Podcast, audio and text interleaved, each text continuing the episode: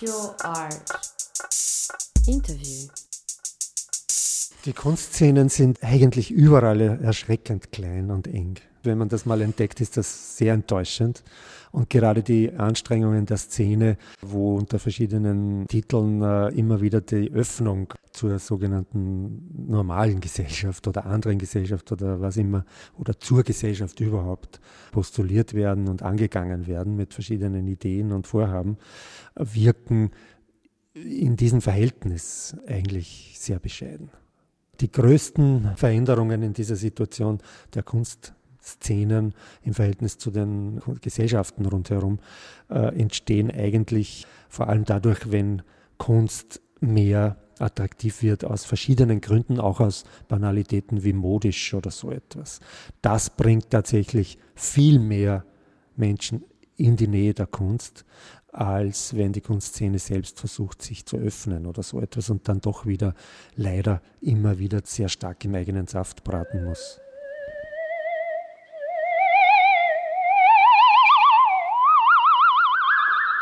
In der Selbstgefälligkeit mancher Kunstszenen hat sich Hans Knoll schon in jungen Jahren nicht wohl gefühlt. Als Galerist versucht er deshalb konsequent, über die Enge von Grenzen hinweg zu agieren.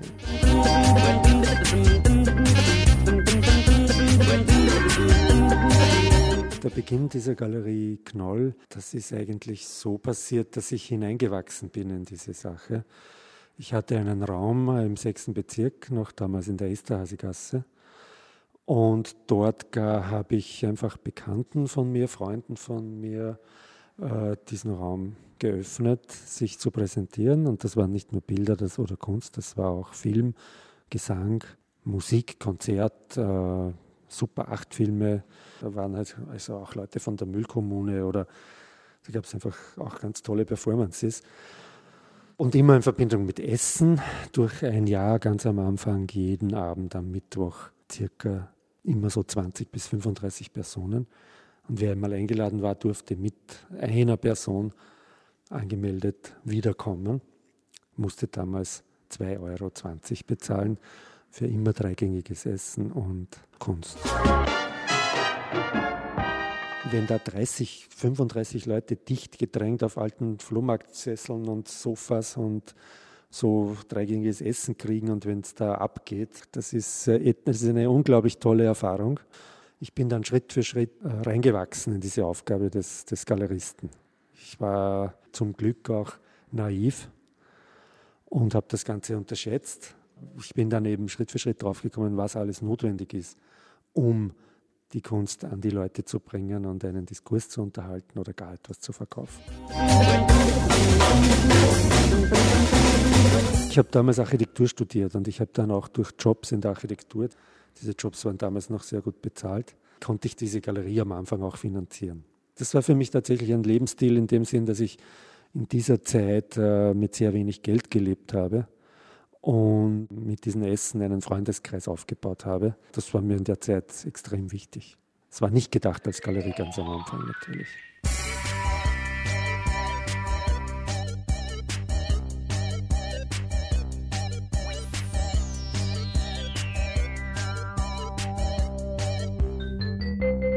Durch diesen Wechsel von dieser Absicht, eine gewisse Art von Lebensweise, einen Lebensstil, einen Freundeskreis zu pflegen, zur professionellen Galerietätigkeit. Natürlich geht da etwas verloren. Aber man kann sowas auch nicht äh, länger als ein Jahr wirklich mit Freude, mit guten Kontakten wirklich betreiben, so etwas. Man macht dann mit gewissen Bekanntschaften, mit gewissen Freundschaften weiter und man lernt dann über diese professionelle Galerietätigkeit halt neue Aufgaben und neue Leute, neue Freundschaften und neue Beziehungen äh, aufzubauen. Es war damals eine Boomzeit, also so, so Mitte der 80er Jahre, da gab es ja hunderte Galerien. Das Interesse an Kunst war sehr hoch, es war unglaublich im Verhältnis zu heute anders gelagert. Jeder wollte mit Kunst zu tun haben. Trotzdem, sehr viel wurde nicht verkauft. Was toll war, war dann mit der Zeit das Auftauchen von einigen engagierten Sammlern, die entdeckt haben, dass wir einige besondere jüngere Künstler hatten und die dann ein paar Zeichnungen gekauft haben. Das waren, da hat eine Zeichnung damals äh, 300 Euro vielleicht gekostet. Eh, nee, nee, nee, eher 160 oder sowas. Und äh, da, hat, da ist dann halt mal ein seriöser Sammler gekommen und hat dann vier Blatt gekauft. Das war für uns ein ungeheurer Erfolg.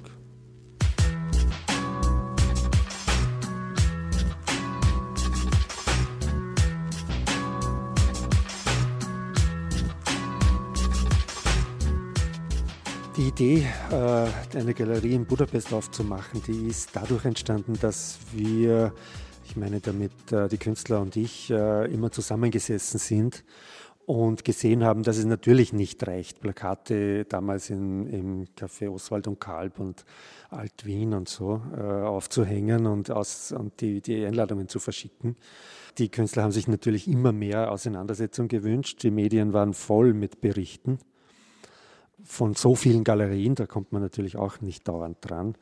Es hat einfach nicht gereicht, auch natürlich finanziell. Und aus der Situation habe ich dann begonnen, äh, mich zu orientieren, wo kann ich mich speziell positionieren. Ich habe erkannt, eine Galerie muss sich ähnlich besonders positionieren wie eine, wie eine Künstlerin oder ein Künstler. Äh, nicht nur, wie das damals in der zweiten Hälfte der 80er Jahre, frühe 90er Jahre war, einfach arrivierte Namen ins Galerieprogramm zu nehmen. Ich habe das oft genannt damals große Namen, kleine Preise, kleine Objekte. Das war bei vielen Galerien das Nonplusultra. Das hat mich nicht interessiert. Ich hatte auch die finanziellen Mittel nicht dazu. Und ich habe dann entdeckt, da ragt man auch nicht raus, wenn man diese Dinge macht. Dann habe ich begonnen, mich in Ost, in den östlichen Ländern zu informieren, bin herumgereist, im Untergrund äh, von Atelier zu Atelier weitergereicht worden und aus dem war dann irgendwann der Entschluss dann, die Galerie da zu machen. Als erste private Galerie noch im Kommunismus. Budapest war am leichtesten, war am meisten offen. Ich war auch viel in der noch damals Tschechoslowakei oder in Südpolen, Kroatien und, und so. Und, und Budapest war am weitesten entwickelt, am weitesten offen. Da konnte man ganz am Anfang, wie wir begonnen haben, noch keine private Firma, schon gar nicht als Ausländer gründen.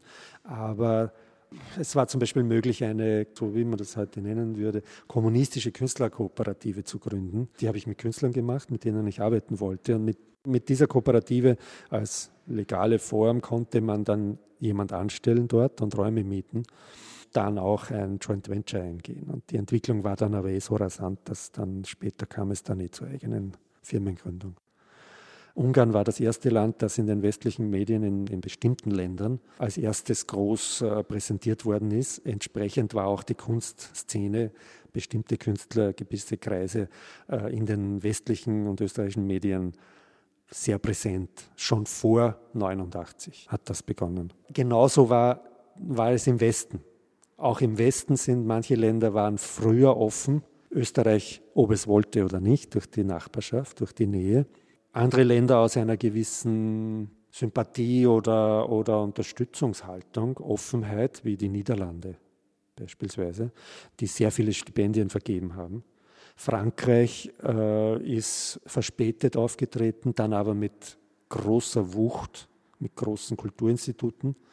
Die haben dann fast ganze Szenen wie Sofia oder so etwas äh, stark beeinflusst.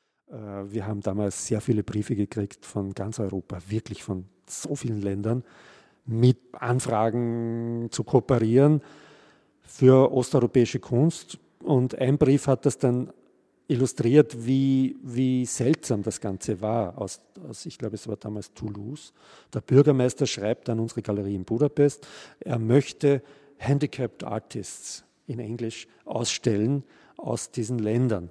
Und wir haben uns dann gefragt, was bedeutet das jetzt noch behindert, aus Osteuropa noch behindert?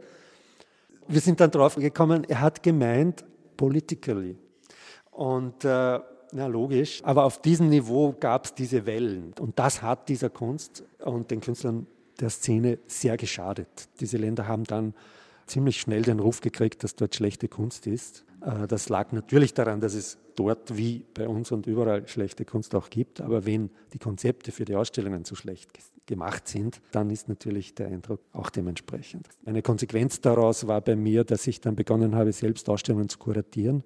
Ost-West, zum Beispiel in den frühen 90ern. Das ist ein, ein Projekt, das ich dann leider aufgegeben habe, einfach aus Zeitmangel, Geldmangel etc. Dieselben Wurzeln aufzuspüren in der Moderne, die natürlich da sind die ja sogar aus diesen Ländern, von Russland oder Ungarn äh, oder Polen oder Tschechien damals ganz stark geprägt wurden, auch im Westen, auch in Paris, Berlin oder, oder so, von diesen Wurzeln wieder zurück auf die Gegenwart zu gehen und dann Verbindungen herzustellen. Was ist aus diesen Wurzeln gewachsen unter zwei unterschiedlichen Systemen? Und eine dieser Ausstellungen war die Ausstellung Détente. Das waren fünf, anfangs fünf, später sieben tschechoslowakische Künstler, damals sind wir in diese Mühlen reingeraten der Trennung des Staates. Da hatten wir ziemliche schwere Diskussionen mit der Slowakei, mit dem Minister dort, der uns das verbieten wollte.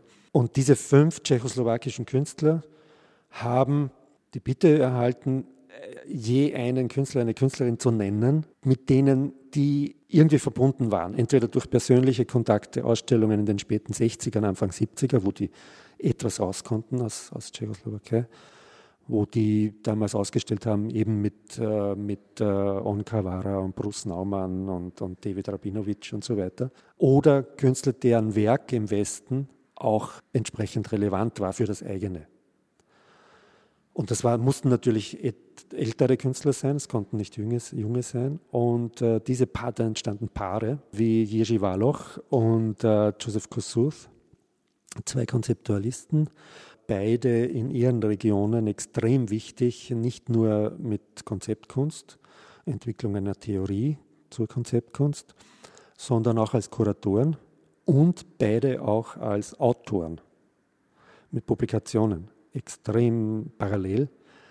Natürlich sagt man sofort äh, im Osten später. Ähm, trotzdem ungeheuer spannend, diese Parallelität. Und ungeheuer spannend innerhalb dieser Ausstellung dieser eklatante Unterschied. Jerzy Wallach hat, hat, noch in den 90ern einfach seine konzeptuellen Ideen auf DIN A4-Blättern realisiert, die mit einfachen Rahmen in der Ausstellung präsentiert wurden. Und Joseph Kossuth, sein Partner, der von ihm ja für diese Ausstellung eingeladen wurde, hat sofort bei jeder Ausstellungsstation, bei jedem Museum, ob das Ljubljana, Wien oder Mailand oder Warschau oder irgendwas war, einen sehr zentralen Raum beansprucht. Der, der wurde ausgemalt und mit Neonschrift und so weiter ähm, die Installation gemacht. Äh, daneben sein Partner eben mit diesen acht DIN A4-Blättern. Das ist ein eklatanter Unterschied, aber hat natürlich zu gerade auch in Polen und in Ljubljana zu sehr interessanten Diskussionen geführt. Das haben wir dann in acht äh, Museen gezeigt in Europa. Das war damals, würde man heute sagen, wirklich extremst low budget. Aber es gibt einen großartigen Katalog und es hat dann, große Museen haben das gezeigt und auch im 20er Haus in Wien wurde das gezeigt in den 90ern. Und solche Projekte, meine ich, sollte man bis heute viel mehr machen weil das sehr aufschlussreich ist, wie Künstler unter verschiedenen gesellschaftlichen Verhältnissen arbeiten, welche Mechanismen in, in, in Kraft treten bei Künstlern im Werk, um sich, also welche Mechanismen Künstler benutzen wollen oder müssen, um ihr Werk zu schützen, um ihrer Idee treu zu bleiben. Das bezieht sich natürlich nicht nur auf den östlichen Markt oder die östliche Situation, sondern auch auf den westlichen Kunstmarkt.